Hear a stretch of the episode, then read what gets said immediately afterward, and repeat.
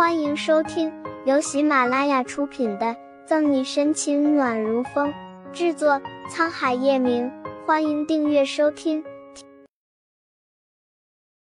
第七百八十二章，又是临阵爽约。沈西压力很大，焦灼的揉着太阳穴，突然决定提前去周冕的公司，亲自上门和他沟通。你们慢慢闹，我去找证人谈谈在法庭上作证的事。沈西望着顾青和谭维，不由得一阵羡慕，摇摇头，起身离开警局。一直走到门口，他还隐隐听到后面传来两人僵持不下的声音：“你看，沈队都嫌你烦，所以才出去办事。明明是你话多，而且思想那么复杂，局里谁不知道我是正人君子？”天空黑压压的，沈西走到警察局门口，仰脸望了望。想着应该拿一把雨伞，但实在没有心情折腾来折腾去，便放弃这个打算。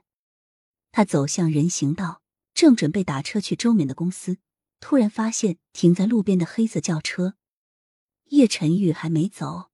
沈西惊讶的望过去，认出这辆车子是他的座驾。他停下脚步，正在思忖着叶晨玉这么半天坐在车里做什么，看到车子缓缓启动，仿佛是在故意躲着自己。望着汽车渐渐驶向远处，沈西站在人行道上，眸色一片黯淡。他有点猜不透叶晨玉的心思。上午在办公室里冷漠置之的态度，刚才又莫名突然出现在警察局。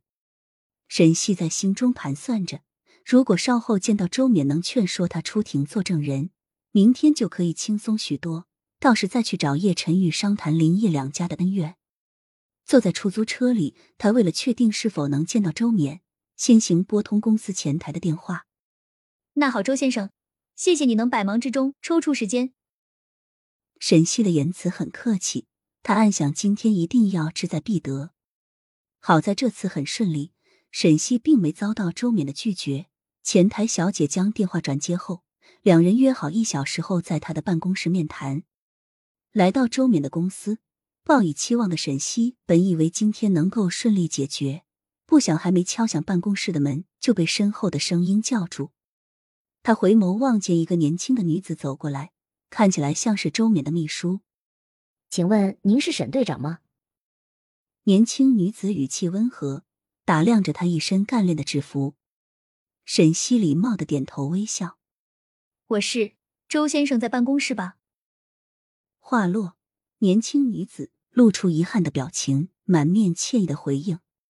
不好意思，沈队长，周总刚才突然有急事出去了，让我转达你有时间再谈。又是临阵爽约，沈西蹙起细眉，心里翻涌起怒火。作为一名警察，他已经拿出全部的耐心和好脾气，一次次包容周冕失信的行为，可他却变本加厉，全然无视他的工作紧要性。那请麻烦你转达他，如果再不给我一个明确的答复。倒是这个案件一旦开庭，警方会考虑出动强制性的举措。沈西收起留在唇角的笑容，严肃的神情令人不寒而栗。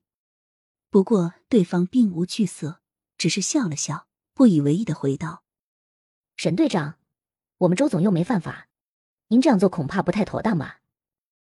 沈西眸光犀利，凝视着年轻女子精致的妆容，义正言辞的挤出几个字。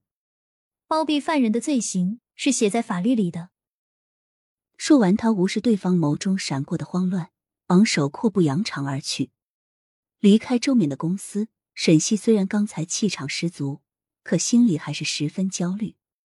上面几乎每天都在打电话询问案子的进度，而且法院庭审在即，他必须要说服周冕在开庭那天出面作证。而此时，在城市的另一端。叶晨玉坐在汽车后座，手机静静躺在掌心上。就在十几分钟前，他打过电话给周冕，三言两语就把对方约了出来。叶晨玉的耐心不多，甚至不给周冕推辞的机会。现在他去往咖啡厅的路上，相信对方会先他一步等待自己。果不其然，当叶晨玉推开咖啡厅的玻璃门，抬眼看到周冕坐在玻璃圆桌前，若有所思的低着头。本集结束了，不要走开，精彩马上回来。